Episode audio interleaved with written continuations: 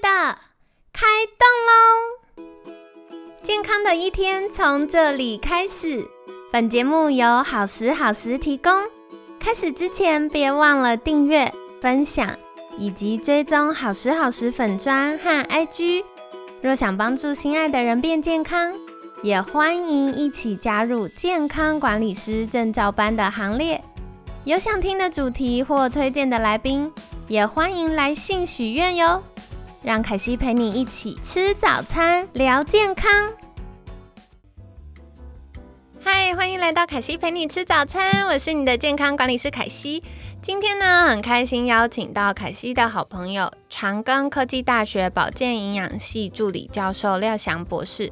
三文老师早安，呃，早安，大家好。好的，今天要进入我们的重头戏了，要来请教老师哦，到底什么是大脑神经发炎呢？然后好端端的，为什么它会发炎？它会有哪些状况呢？所以在一开始想先来请教老师，到底这个是什么东西啊？你是指说到底大脑神经发炎是什么东西？对对对，因为对大家来说可能很陌生。一般我们想到发炎，可能就红肿热痛，所以可能就是呃手被割到啦，被蚊子咬啦，然后腰酸背痛啦，这些大家还可以理解。或有时候哎牙龈发炎就牙齿痛啊这样。可是。大脑发炎好像也不是会很明显感觉到什么，也不是说哦发烧就是大脑神经发炎，那它到底是什么东西呢？发烧的话跟大脑神经发炎有没有关系？有啦，哎，应该是说，呃，如果大脑真的是蛮严重的一个发炎来讲的话，也会有发烧这样子的一个反应。但大部分发烧应该不是，因为我觉得听众很害怕，大家很担心小孩发烧，发烧就惨了。对，脑袋派体不会啦，大部分。可是真的到很高烧的话，确实是会有这个风险，没有错。对，所以这是为什么我们发烧的时候要去从头部降温？对对，就是不希望说大脑会去受到伤害嘛。对对，所以这个其实也还是。存在。这个凯西补充一下，我们之前有邀请过小儿科医师来分享，大家可以回去收听哦。因为的确在北鼻的时候，很容易会随便就三十九、四十度或四十度以上。那医师也有说，就是哎发烧到几度，或者是持续几天，是必须要送医确认的。然后在几个月以内的新生儿一发烧就要送医，因为他可能病程进展很快。那我们就呃，大家再可以回去收听一下喽。对，我们要先有概念，就是说我们的脑部和神经事实上是很脆弱的。哦，所以与其说玻璃心，不如说是玻璃脑啊，哈。然后，其实像以前我们过去所听过的有一些的名词，像譬如说，可能现在比较年轻的一代比较少听到了哈，像比如说日本脑炎，你看我们还要打疫苗，对不对？对。那那请问日本脑炎的症状是什么？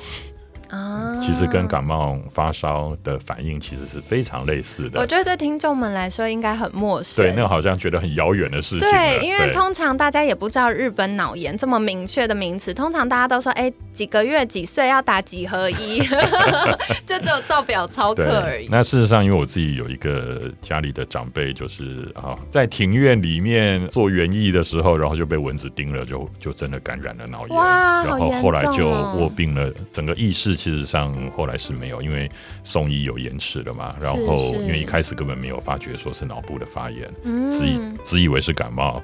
后来直接卧床，而且是几乎是在蛮严重的无意识的状态，大概维持了二十多年才走。哎，对，所以哇，那其实也蛮久的，很久啊，嗯，很久。了解。对，所以其实嗯，我们另外来去看好了，譬如说，当我们脑部发生中风，嗯，譬如说出血性的中风，好了。出血性的中风的话，我们就是一般我们可能有听过所谓的脑溢血。那我们脑部这边有发生出血，然后这些血块它之后需要透过我们的免疫系统来去清除，在清除的过程当中，事实上就会去产生发炎的反应。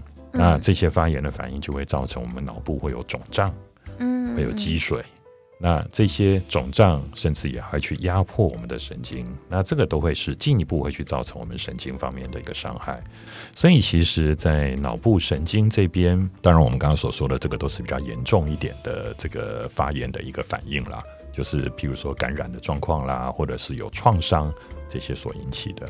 呃，基本上呢，如果说是一些比较低程度但是长期慢性的一个发炎的问题。如果这个是发生在脑部神经这边的话，也会去产生一些的症状。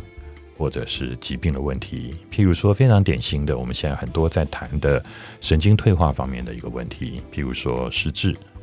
啊，不管说是呃这个阿兹海默症，或者是像帕金森氏症，或者是像路易氏体失智症这一类的一个问题，或者是像有一些情绪方面的障碍，情绪起伏啦，睡眠方面的一个障碍，或者甚至像譬如说以呃这个小朋友，我们去看到说他有所谓的泛自闭方面的一个问题，那这些其实都可以从大脑神经发炎这样子的一个病理的一个方向来去思考。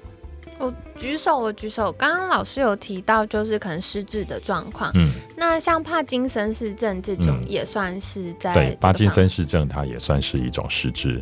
哦，对，好，所以就是大脑神经退化的问题。是，那其实呃，现在其实也会把包含了像呃。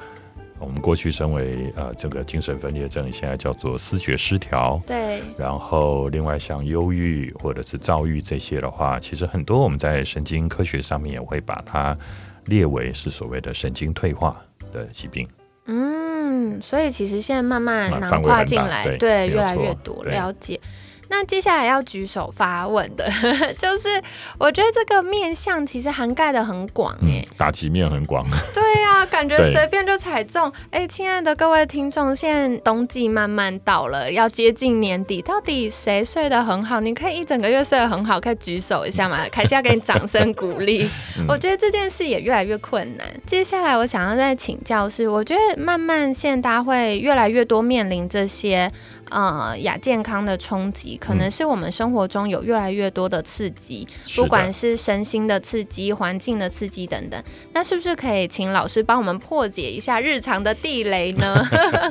哦，其实其实列下来的话会很多啦，你会发觉说有一种那种动辄得救的感觉，真的，就是不管怎么样，好像随便都踩到，对对对对，随便都会中这样。譬如说创伤，对。严格来讲，创伤这个心理情绪方面的创伤也是创伤哦。那物理性的也是，譬如说啊，比如说简单的啊，撞到头，对，或者有些人他们可能是可能因为职业或者是呃运动。的这个影响也会去造成脑部这边的一个创伤。举例来说，像在先前比较有名的例子，像在呃美国，他们发觉说这些美式足球员、这些运动员，他们其实有蛮早就开始会发生，包含了他们可能人格开始产生变化这些的问题。这个有拍成一部电影叫做《冲击效应》哦，如果有人有兴趣，可以去找来看一下，这是真实故事。那么他们发觉是说有蛮多这一类的这些非常有名。而且收入很高的这些美式足球员，有很多他们可能在三十几、四十左右开始发生蛮严重的在脑部这边的一个状态，然后导致了非常快速的，不管是在啊脑部这边的一个退化的一个问题。个性的一个改变，其实这些都是症状。所以，其实，在大脑这边所发生的一个问题，啊，我想，当然现在有受到越来越多的一个重视，大家也比较会用是真的比较医疗的一个观点来去看待这些跟大脑神经发炎所产生的一个疾病方面的一个问题。在过去可能会觉得是说啊，有发生呃情绪或者是神经方面这些问题，一定是因为意志力不够坚定，哦，一定是因为自己想不开，哦，都是自己想法的问题。对，但是现在我们。越来越多的了解是说，这里面牵涉到的这些分子生物上面的一个变化，牵涉到这些生物化学上面的一个反应，它其实就是一个我们身体处于不正常的一个状态之下的一个结果。只是说它表现出来的一个症状，可能是在可能是情绪，或者是睡眠，或者什么呃啊这些其他主要是属于。我们认为过去认为是属于心理性上面的一个症状一个反应，但是其实他们都有它生理上面的一个基础。那这些其实是随着我们对于在大脑这边来去发生这些的病变，我们对于它的病因上面的一个探讨，我们逐渐发觉说，它确实是对于我们的神经的运作，对于神经的功能开始产生影响。譬如说我们刚刚所提到的创伤，然后压力太大，这也是好，我们发觉说。其实，在很多时候，我们现在在一些不管是在个案的一个的一个咨询上面，或者是我们在探讨一些疾病状态来讲的话，啊，像过去可能很多时候，哎，当我们找不出什么理由解释，就是啊，这个体质因素啦，这个基因遗传啦，哈，那这个这种四个字的咒语都是，反正你拿出来一定有效的哈。然后再来一个，我们现在很常讲的，就啊，就压力太大了哈。哦，对。那请问现在谁没有压力？所以这个变成一个很好的一个解释，但是确实。它确实是会造成影响的哈，这不是在开玩笑的哈。然后再来像我们神经反应，如果过度的一个刺激，者也会，譬如说我们在先前提过说，我们有呃属于刺激性的或者是兴奋型的神经传导物质，也有属于抑制型的神经传导物质。那如果其实以我们神经来说，它不喜欢过度的持续的被刺激，持续被刺激的话，这个神经可能到最后它就好，它就干脆就死给你看，罢工，对，不玩了，对，它就不玩了。那这个当然就会开始产。产生问题，疾病的感染、病毒的感染也会，所以就像我想，现在大家应该比较熟悉的，就是说啊，我感染 COVID-19 之后就开始脑雾哦。当然，某个角度来讲，很多时候我们可能就开始 OK 啊，我曾经感染过，我有 COVID-19，我现在是 Long COVID 哦，这个变成另外一个的的这个理由了。但是不无可能哈。然后另外像如果是我们有接触太多的一些毒素的一个负荷，那当然毒素的种类也很多啦。那有的可能是我们身体自己在我们的肠道里面的这些肠道菌就会产生一些的毒素，环境当中来的像比如说重金属类的问题，然后有一些化学的物质，包含了可能像什么农药啦、塑化剂啦，或者甚至像前阵子哦，在美国这边炒的比较凶的哈，就是代糖类的。的这个成分，哦，这也是一个问题。然后另外还有就是，哎，我们身体其实无可避免会面临到一些毒素的一个负荷，因为毕竟我们生活在真实世界里面嘛，我们不是生活在无菌室、无尘室里面。那这些的一个毒素在我们身体里面，是不是能够很适当的能够被代谢掉？如果它没有办法被代谢掉的话，那这个当然也会造成影响。另外呢，像免疫方面的一个问题，也会在我们的大脑里面。我们前面讲到说，有不同的一个神经的这个组成，我们有神经细胞，我们有微胶细胞，我们有星状细胞。那事实上呢，呃，像譬如说微胶细胞，它其实本质上就是我们的免疫系统里面的巨噬细胞。所以它会去受到一些免疫的调节的物质，比如说细胞激素这一类的一个诱发，而来去在我们大脑这边可能会去产生一些发炎的一个反应。然后另外像我们的大脑呢，事实上它是一个呃在能量代谢上面非常频繁的，而且是消耗我们身体最大量的能量的地方。像我们平常饮食当中的碳水化合物，大概有一半以上的这个葡萄糖都是拿去供应大脑来去使用。有些时候我们来去看说，哎，我们呃。我想像有些人曾经，好，可能有曾经听过说啊，我们人类的大脑开发程度大概只有什么百分之二十啊，什么这一类的。其实这样的一个数据，呃，比较适合的一个解释，大概来自于说，我们的神经细胞之间能够去形成的神经连接的一个数量。嗯。那么，呃，那为什么我们的大脑没有到所谓的完全开发呢？因为如果完全开发的话，我们根本没有办法提供那么多的一个能量。对，要一整天吃不完。对，我们一整天吃不完，大脑好像也没有必要运作了嘛。所以这是一个取舍的哈。所以，但是随着能量代谢的一个过程，它所产生的这些代谢上面的一个压力。还有相对的，它所产生的这些氧化压力，那这也是一个会来去造成我们大脑神经发炎的一个主要的一个原因。然后再来，还有一些是我们大脑本身的一个结构方面的一个问题了。比如说，有些人呢，他们可能啊，我要减肥，我我不要吃任何的油脂哈。那哎，当我们脂肪酸极度的不足的时候啊，那这也会去造成我们脑部这边的结构会造成影响了。那这也会来去促使我们大脑这边有神经发炎的一个可能性，所以也就是说，其实很多的因素哈，它都会去造成我们在大脑这边的一个神经的运作开始发生问题。随着这些问题的发生，就很有可能会伴随着在大脑这边有神经发炎的一个问题产生。了解，刚刚啊，老师提到很多不同的面向，但中间凯西有一些想要进一步请教的。就是我刚刚听到，我们吃这个好的油很重要，因为大脑需要原料嘛，让它可以好好修复啊，等等，然后运作。可是如果吃太多的饱和脂肪，或者是血糖控制上上下下，糖类吃太多，它对大脑会有什么影响吗？呃，以饱和脂肪来说的话呢，其实大脑里面有很多的饱和脂肪，那这个主要是来自于我们身体自己制造的。然后呢，呃，在我们的神经细胞上面，因为我们它是一个非常需要有快速的反应我们的讯息传递的过程嘛，嗯，那么所以神经细胞它要能够快速的一个反应，那就牵涉到我们在细胞膜。它本身的一个活性，或者是我们用比较专业名词，就是说细胞膜的流动性必须要足够。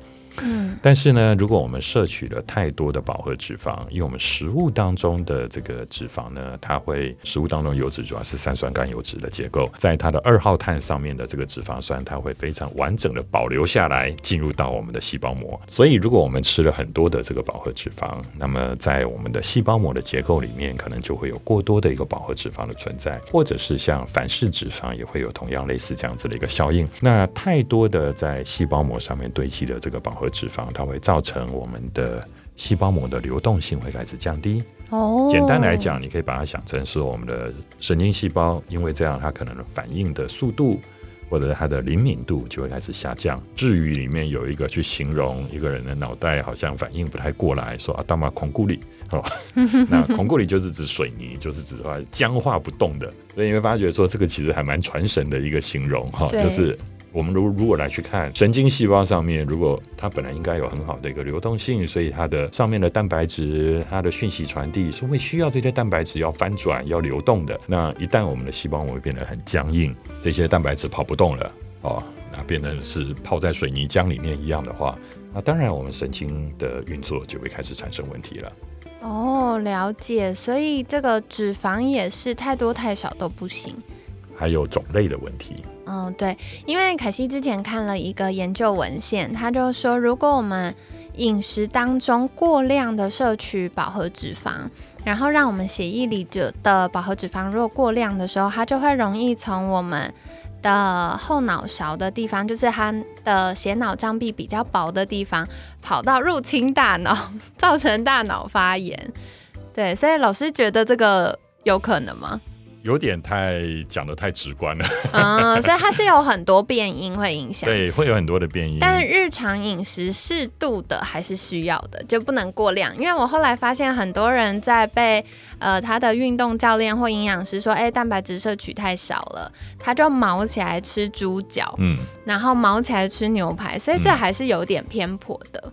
呃，我觉得这个可能要去看说，在饱和脂肪上面它的种类还有它的量的一个问题哈。嗯毛起来吃，这当然一般来讲，我们并不是很去做这样子的一个建议哈。对。但是呃。譬如说，以动物性的油脂来说，一般我们认为是说它里面饱和脂肪量是比较高的，所以我们并不太建议说去吃太多。但是你说相反来讲，完全不吃饱和脂肪，这个也不太对，因为这个在能量的一个摄取上面，其实会会开始产生一些问题。因为其实我们的身体还是会需要有来自于饱和脂肪这边所提供的能量的来源，这还是一个很重要的一个能量来源。所以我虽然。平常不太喜欢讲，就是一般很多呃，这个营养学或者是营养师经常讲的所谓的均衡饮食哈。但是嗯，好，从这个角度来去看的话，嗯，没错，均衡饮食还是重要的啦哈。了解了解。当然，我们知道说很多时候不是均衡饮食四个字可以来去解决问题的。对，这就是我们身体这么复杂的地方。不过接下来就是延伸刚刚问的问题，那血糖的部分呢？好，血糖的话是因为说因为。以神经细胞来讲，它最主要的能量来源，事实上就是来自于血糖。嗯，那么所以对于神经细胞来讲的话，能不能获得葡萄糖来去啊产生能量，对于这个神经细胞本身它的功能，其实是非常非常的重要的。所以呢，如果神经细胞它得不到足够的糖分，它的能量代谢开始产生问题的话，那当然神经细胞的运作就会就会发生状况。像譬如说，如果今天神经细胞有在某些特定的一个生理状态，譬如说神经细胞这边自己也发生了胰岛素的阻抗，那么就会导致神经细胞它获得不到足够的葡萄糖。那么对于神经细胞来讲，它的能量需求没有办法被满足。那么当然，对于神经细胞它的功能的一个执行上面就会开始产生了障碍，因为在制造神经传导物质，在传递这些电位的一个讯号的过程，都需要大量的能量的。嗯，那么当神经细胞没有办法获得足够的能量的时候，这些功能上面当然就会发生问题了。了解，所以我觉得现在凯西从监管师在服务客户角度，我们常发现两个极端。第一个极端就是大家会很担心变胖，或很担心肥胖造成的健康问题，完全不吃糖类，或者是不止不吃糖类，可能间歇性断食太严格又过量运动的时候，它其实对我们整体的健康会是呃不是那么理想的。然后再来另外一个极端，就是啊，上班好辛苦哦，然后下班要好好犒赏自己，或者是下午没有喝杯手摇饮，心情就呃不足到没有办法继续工作。所以在这样的状况，也有可能就是呃血糖控制不佳，然后胰岛素阻抗的情形就会出现。那所以不论是哪一个，只要太极端，其实对我们的呃身心健康，包含大脑健康，都是不太理想的。对，因为其实如果是你完全都不吃糖的话，因为是在挑战人性嘛。我们的大脑，如果我们刚刚所说的，我们神经细胞它就是需要葡萄糖来当做它主要的能量来源。所以我们在其实，在先前有提到过，大脑是很自私的器官。嗯，所以它会为了说啊，今天我需要糖。所以它会促使我们产生几个反应。第一个，这是为什么啊？吃到糖就觉得，嗯，身心感觉到非常的愉悦，觉得有被安慰到的。因为最主要是大脑它希望传达给我们这样的讯息，促使我们继续来去寻找啊糖或者是甜食来去满足大脑这边的一个需求。对，然后再来，因为大脑是这么需要糖，所以我们身体也会自己制造葡萄糖出来。在我们的肝脏这边有所谓的糖脂新生的作用。事实上，我们身体的葡萄糖的供应上面有蛮大的一个比例是由我们身体自己来去制造的。那为什么我们身体要自己制造葡萄糖？它更可以来去凸显一个问题，就是说葡萄糖就是这么的重要。所以你完全不吃，我觉得这个并不是一个很理想的一个状态哈。从演化的一个角度来说，在我们的唾液当中就有淀粉的这个分解酵素。在口腔里面，它就开始把淀粉开始分解，产生麦芽糖，甚至可能进一步啊，会再代谢为葡萄糖。所以你可以发觉是说，在演化上面就已经提供给我们这样子的一个酵素了，代表是我们还是会需要吃一些淀粉类的食物的。了解，所以这个就是过于不及啦，刚刚好比较好。我还有一题，就是刚刚有说这个能量代谢的压力呀，氧化压力。我突然想到一个题外话，如果今天大脑用太多，大脑疲劳的时候，是不是也会容易派气嘞？啊，是啊，它其实就是我们所说的，我们的神经传导物质如果一直都是处于一个亢奋的一个状态的话来讲的话，那我们的神经细胞它可能会开始要罢工的，对，甚至他可能就干脆就死给你看这样子，对。然后，所以其实我们的呃大脑本身它会去预防有这种超过负载的状态。嗯，对。那在我们的大脑的一个运作里面，其实有一个很重要的关键，我们有些时候会谈到所谓的大脑的可塑性，它其实也是在调整我们大脑这边的一个结构和运作，不要让它是有过度负载的一个状态。哦，大脑很聪明哎，好有趣哦！因为它要存活下去啊。这倒是，不过我后来发现，大脑现在腹背受敌，因为我们正常使用它，就已经要做很多修复跟调整了。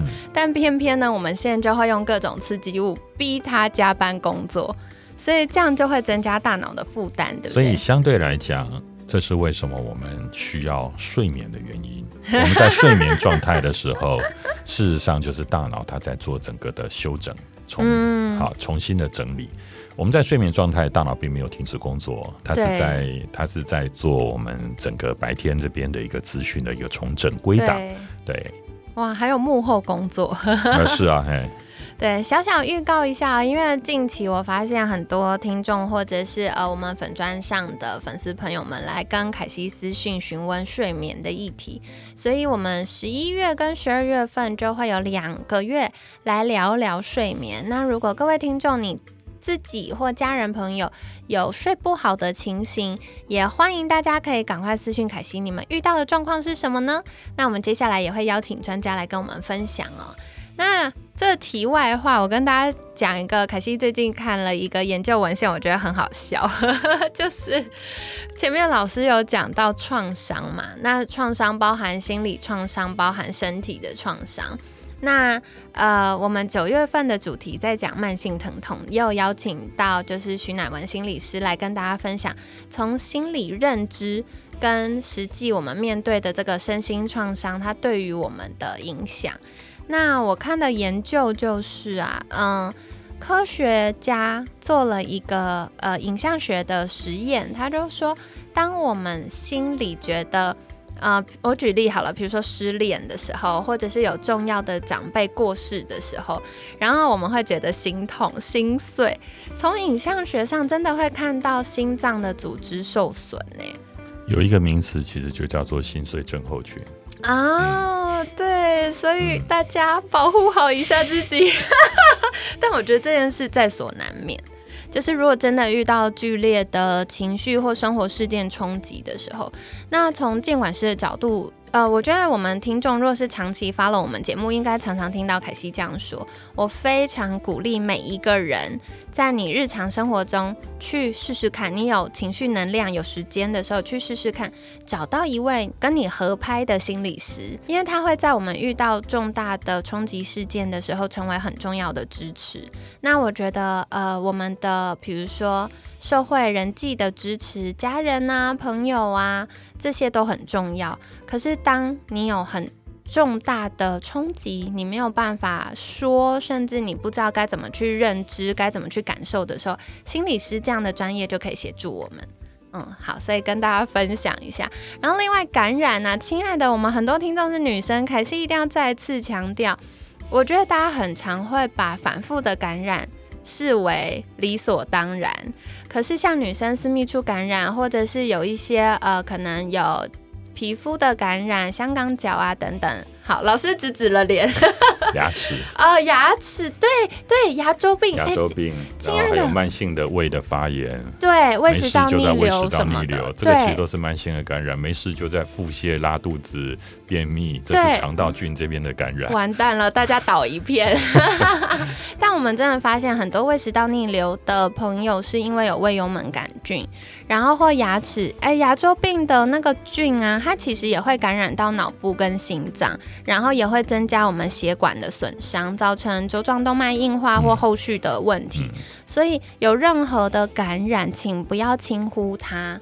我们一定要赶快去找医师协助做治疗，然后提早防范后面可能有的，而且我们没有注意到的风险。因为像譬如说幽门螺旋菌这个，其实现在医学上面的统计都已经发觉是说它跟呃这个呃心血管疾病或者甚至像中风、心肌梗塞这一类是有很直接的关联性。但是呢，呃，我们必须要留意的一点是说，在这些医学统计上面，通常他们会去选那些。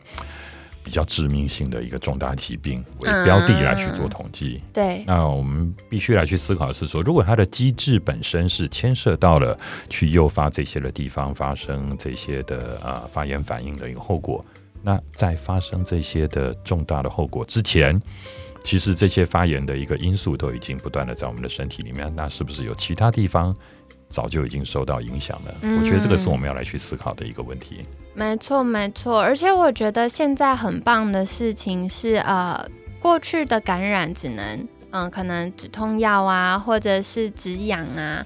或者是呃有杀菌的抗生素，但其实现在有越来越多元的选择。因为凯西也有听过不少的听众来跟我说，嗯，他不去处理他的慢性感染问题，是因为他不想吃抗生素，因为抗生素会把肠道好菌杀光光。但其实这是一个本末倒置的事啊，孩子们，就是请你们还是要跟呃医疗人员配合，然后先把急性的问题解决了，肠道的。